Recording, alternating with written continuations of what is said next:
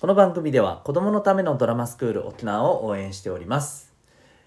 えー台本が決まったものだけではなくてですね、えー即興でその場で演じるということにもですね楽しくトライしていくそんなこともこの教室ではやっております。意外とあの皆さんが思ってるよりもむちゃくちゃ楽しいです。はい。なんかこうやってみたらすごい気分もすっきりします。うん。えーということでぜひ興味ある方はですねドラマスクール沖縄で検索いただきましてウェブサイトをチェックされてみてください。見学オンラインでの受講なども可能でございます。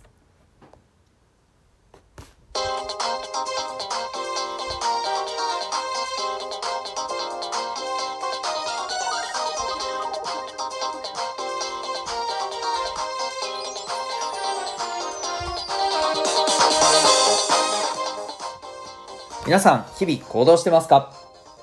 小中高生が楽に楽しく生きるための情報をお伝えする生きる力ジオホームルームのお時間でございます。お相手は私強みをコーチングで伸ばす親子キャリア教育ナビゲーターのテトさんです。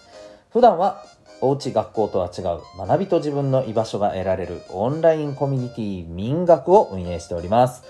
えこのコミュニティでは質問相談も OK ポイントでご褒美までもらえる自習室また好きなジャンルで雑談交流できる部屋などを24時間活用することができます。さらに心理学お金の知識楽しく生きるためのスキルなど、えー学校で学べないことをですね、えー授業として受けられる、まあ、そんなこともねあの可能でございます。ちなみに、えー、とこの授業でリクエストにも答えていきますので皆さんからこういう授業をやってほしいなというのがありましたらですねもちろんできないものもありますけれども可能な限りねやっていきたいなと思いますので、えーそんなこともトライしている、えーちょっとどこにもないオンラインの、えーコミュニティでございます。興味ある方はこの放送の詳細説明欄を下の方に行っていただければウェブサイトへのリンクがありますのでチェックされてみてください。体験も大丈夫でございます。はいということで本日は3月19日土曜日です。今日から3連休ですね。なんか3連休が終わってちょっと、えー学校があって春休みという流れの人が多いのかなと思います。で大会がねある部活頑張ってる人はねこの大会もあったりとかね結構あのいろいろあってまああの忙しかったり楽しかったり、えーする春休みだと思います、えーまあ体調にはねもちろん気をつけながらね、え楽しく過ごしていってください、え私はですね今週からですね実は個人的に楽しみなことが始まるんですよ。えっ、と私 F1 というわかりますかねこのカーレースですよね。これを見るのが楽しみでしてでこの3月の今週から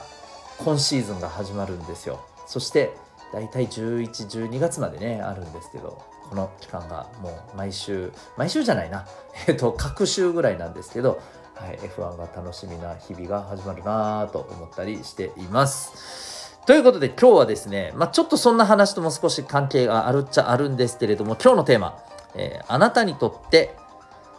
祭りの日は何ですか？というテーマで、えいきたいと思います。祭り？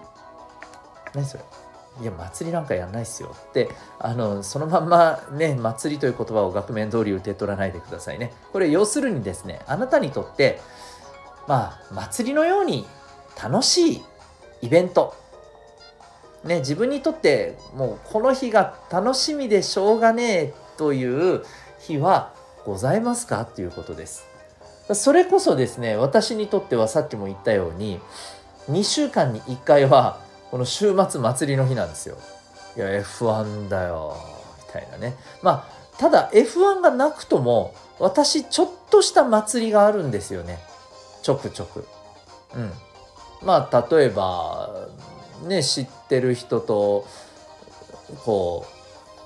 飲みに行ったりとかね。まあ今ちょっとコロナのこともあるんでねオンラインで飲んだりとかっていうことが多いんですけどとかだったりね。あるいはまあこの放送でもちょくちょく喋ったりしてますけど、えー好きなものを見ることが結構ありますよ。例えば週末だったらね、えー仮面ライダー見てますし最近の仮面ライダーめっちゃ面白いんですよね。あとはあのねみんなもよく知ってる「進撃の巨人」とかですね、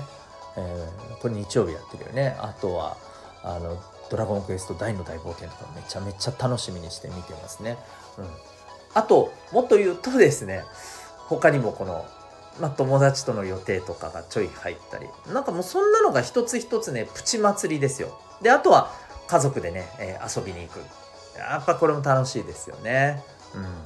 まあ、そんな感じのイメージです。なんとなく分かりましたかね？えー、あなたにとってのじゃあ祭りの日って何でしょうかということなんですよね。でここまで聞いてですねいやいやいやと思ったその学生の皆さんいらっしゃるんじゃないかと思いますね。それそれはあなたが大人だからお金持ってるからできることですよね飲みに行くとか第一未成年だしできねえしみたいなね、うん、はいそりゃできないこともありますよ、うん、でもね僕がじゃあ学生の頃どうだったかって言ったらいややっぱり好きな番組がある日はちょっとした祭りの日でしたしそうですね。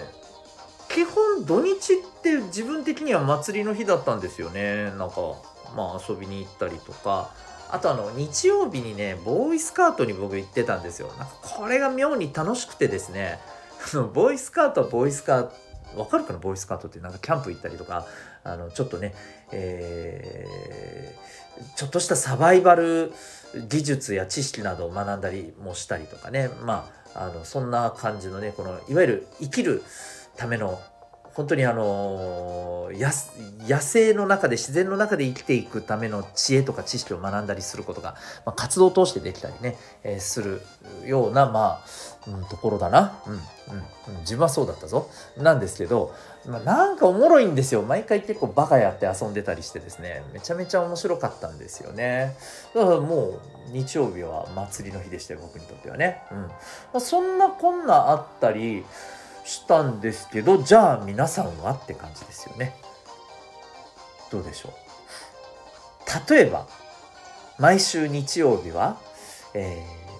ー、ゲームやり放題の日とかでお家でねルールが決まってたりしたらまあゲーム好きの人にとってはその日なんかあれじゃないですか？超楽しみな祭りの日じゃないですか？うん、でもしかしたらえーと、部活の大会とかある日ってすごく楽しみでそれが自分にとって祭りの日っていう人もいるかもしれません。もちろんねプレッシャーとかもあったりするとは思うんだけどね。僕はどっちかっていうと大会は、うん、楽しみっていうよりはプレッシャーの方が当時は大きかったかな。楽しくないわけでは全然ないんだけどね。もちろん試合勝ったら嬉しいしね。だけどそっちの方が大きかったようなイメージがありますね。うん。まあまああのそんな感じで。でね、そう、まあ大体もうここまであれやこれや話してきたらイメージが、えー、あると思うんですけど、今日伝えたいことはですね、この祭りの日をですね、やっぱりね、しっかりと持つことって大事だと思うんですよ。で、毎日が祭りの日だと、もうそれ祭りじゃなくなると思うんですけどね。いや、だって普通じゃん、それ、みたいな感じになるから。だところどころであるから祭りの日って楽しいんですよ。ところどころで非日常、日常じゃない時間があるからこそ自分にとってすごくそれが楽しみだし刺激になるしまたなんかつまんないなーっていうのをねあの防いでいくことにもなります。ま僕がこの番組でいつもですね、えー、行動しましょうって、えー、冒頭と最後でもねあの行動を大切にしましょうって言ってるのも実はやっぱりこういう部分があります。あのマンネリしてくると面白くなくなってきませんかね？うん、それはなんとなくあるんじゃないかなと思うんですよ。まあ、あの逆にいろいろあるとすごく落ち着かなくて嫌だっていう人もいるかもしれないけどね。うん、でも時々そういう日があることが大切じゃないかなやっぱりねと思います。でそれをね自分で作るっていうことが僕は大事だと思うんですよ。さっきも言ったけれどもいや飲みに行くとかって大人だからできるんじゃん自分無理っすよ無理いや自分には祭りの日なんかないし、えー、できないっすよって言ってる人はですねここはちょっとうーんそれでいいのかなって僕は思いますなんでかっていうと祭りの日ないです。あまりありません。祭りの日えどうやって作るんですかっていう人はもしかして自分が何やったら楽しいかっていうのが分かってなくないですか？ひょっとして。そんな気がするんですよね。どうでしょうか？